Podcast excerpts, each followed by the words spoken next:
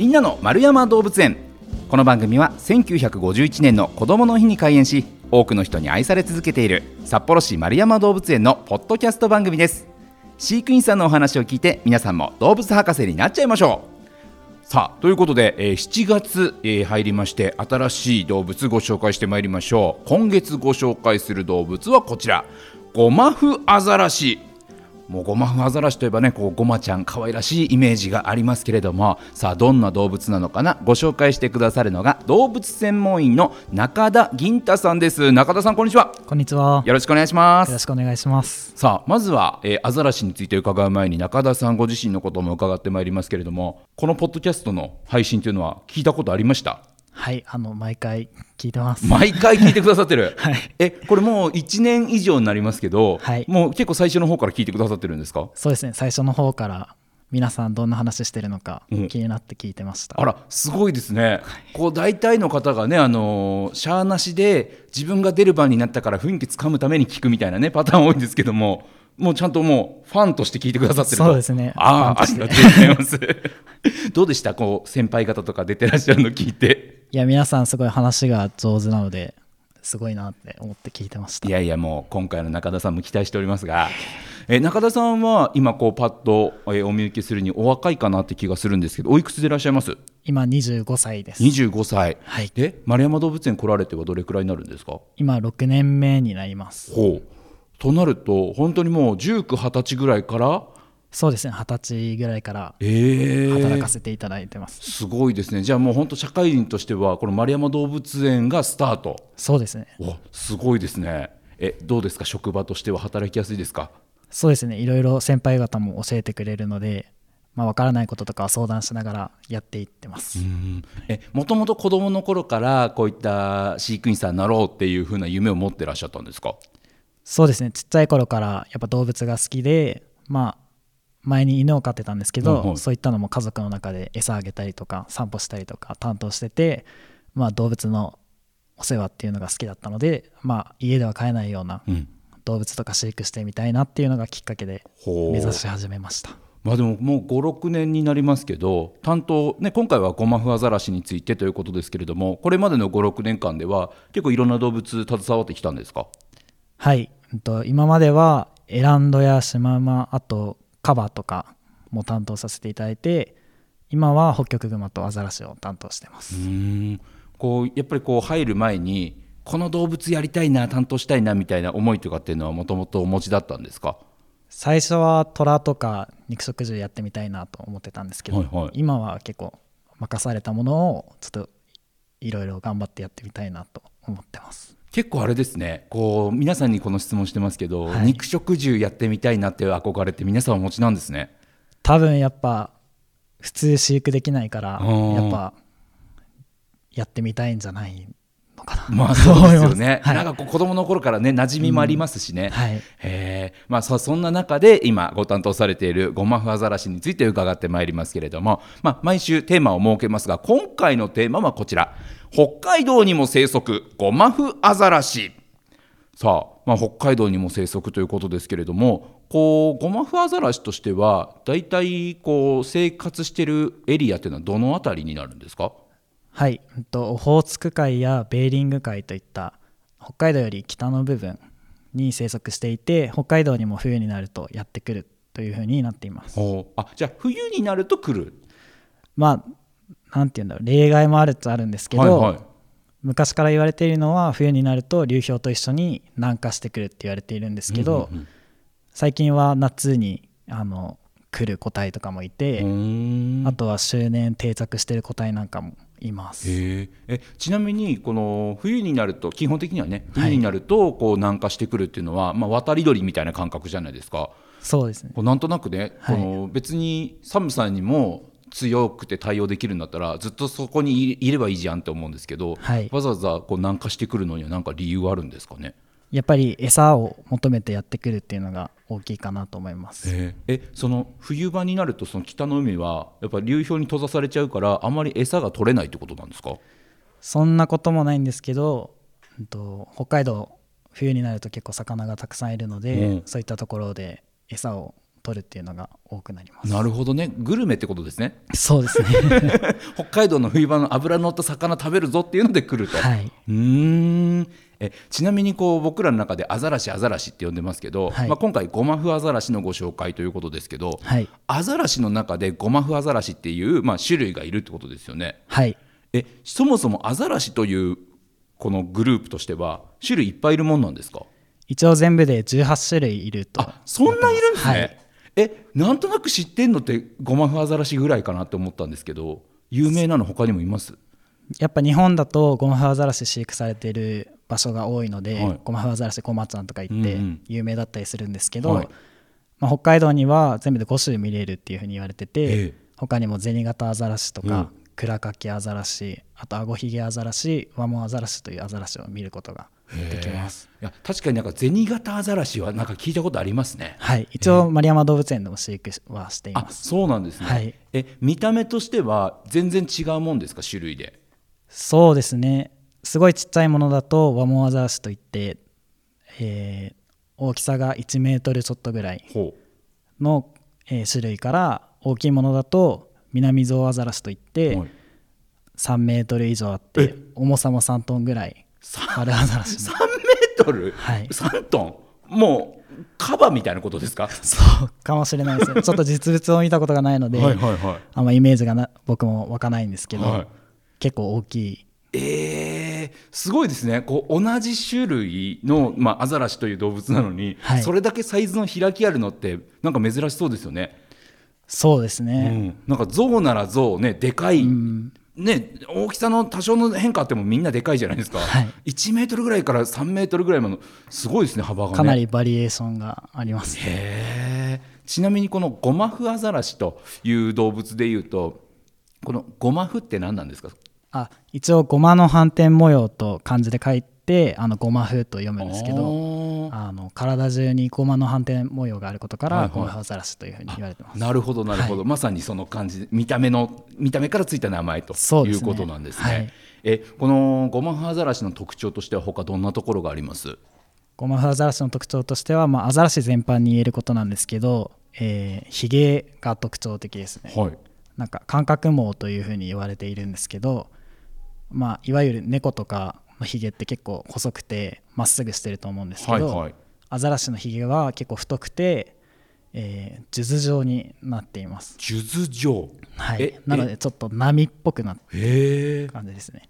なのでそれで水流を受けやすくてあとはヒゲの根元に結構神経がたくさん通っているのでそれで暗い海底とかで魚を上手に狩ることができてます。なんかセンサーのような役割になるほどね。なってます。いやそっかその水流とかを感じられるから、はい。魚がいるとこの水流がちょっとね他と違うからあこっちだみたいなのが分かるってことですかね？そうですね。うわすごい。だからちょっと潜水艦のソナーみたいなそんな感覚。かもしれない。へえあとこうアザラシってなんとなくイメージとしてはこう流氷の上に乗っかってるイメージもあるしでも動物園とか水族館とか行くと水の中を泳いでるじゃないですか、はい。こうメインとしては水の中の生き物なんですか？それとも陸上というか外に出てる生き物なんですかね？水の中で過ごすのがメインの動物です。まあ季節によって結構動き変わるんですけど冬の間は寒さとか餌を蓄えるために結構潜ってあの餌を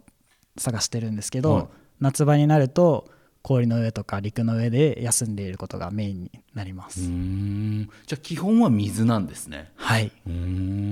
でえ餌としては先ほどねこう北海道にこうお魚食べに来るよっていうお話でしたけど、はい。主に食べるのって何を食べるんですか？えー、と魚とかイカとかタコを食べてます。一応広くいろんなものを食べるっていうふうに言われていて、はいそういったものを食べてますうーん。え丸山動物園ではどんな餌をあげてるんですか？丸山動物園ではホッケとオオナゴという魚をあげてます、え特にこれが好きだなみたいなのってこう飼育管理されてて感じるものってあるんですか？一応アザラシは結構味覚が結構落ちてるというふうに言われてるのでおああんまり敏感じゃない？敏感じゃないと思うんですけど、はいはい。個体によっては多分鱗とかが気になるのかこの魚は食べないっていう個体とかもいます。あそうなんですね。ちょっと好き嫌いがある子もいると、はい。へえでえっ、とアザラシっていうのはそもそもグループでファミリーで生活するんですか？それともこうなんか一匹で生きていくんですか？それも種類によるんですけど、はい。ゴマフアザラシは一頭で過ごしています、うーん。そっかその繁殖の時期とかになるとこうペアになったりはするけれども基本的にはもう一匹で一頭で生活するんですね。そうですね、うーん。他にはこう特徴どんな特徴あります？潜るのがとても得意な動物です。はいはい。長くて、まあ、ゴマフアザラシだと20分ぐらいは潜り続けることができます。すごいですね、はい。え結構ね、あのーそれこそさっきも言いましたけどカバとかも比較的こう水の中に、はい。ね長い時間いるかなって思うんですけど20分ってかなり長いですかやっぱり？そうですね。かなり長いですね、うん。あの同じ気脚類って言ってあのヒレ足の動物の中でも一番アザラシは泳ぐのが上手というふうに言われてて、潜る時間も長く潜ることができるんですけど、まあ肺の中の空気は全部潜る時に出してしまうんですよね。え出しちゃうんですか、はい、ほう。でその代わりにあの血液の中にたくさん酸素を取り込むことができてそれがまあ人間の3倍ぐらいは取り込むことができるのと、あと筋肉中にも酸素があるのでえーそれを使って長く潜っています。わすごいですね。でもそっかこう空気出さないと確かに浮いてきちゃうから。そうですね。あと深く潜った時に、あの水圧で潰されちゃったりするのであそうなんですね。最初に全部吐き切ってしまうということです。へー。すごい。それでも20分も潜れる。えちなみに深さで言うと海の底深くまで潜るもんなんですか？はい結構深くまで潜ってその餌も海底で食べたりするのでへえ。200メートルぐらいは潜れます。うわーすごいですね。いや知らない。だから動物園で見てると、ねそんな深いところないからん。その感覚ないんですけどすごいですね。その肺活量でもないのかその体の仕組みとしてはい。息が続くしめちゃくちゃ深く潜れるし。はい心拍数も潜ってる間落としてて、うんあの必要な心臓とか脳とかにあのたくさん血液を送るようになってるので、まあ、それでもうまく長く潜っているという形になります。